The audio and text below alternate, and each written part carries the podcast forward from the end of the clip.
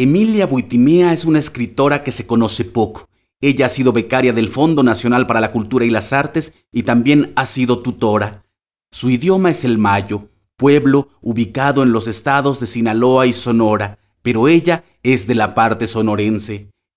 Este pueblo se autodenomina Lloreme y su idioma pertenece a la familia lingüística Yutonagua, aquí el sonido creador de su pluma.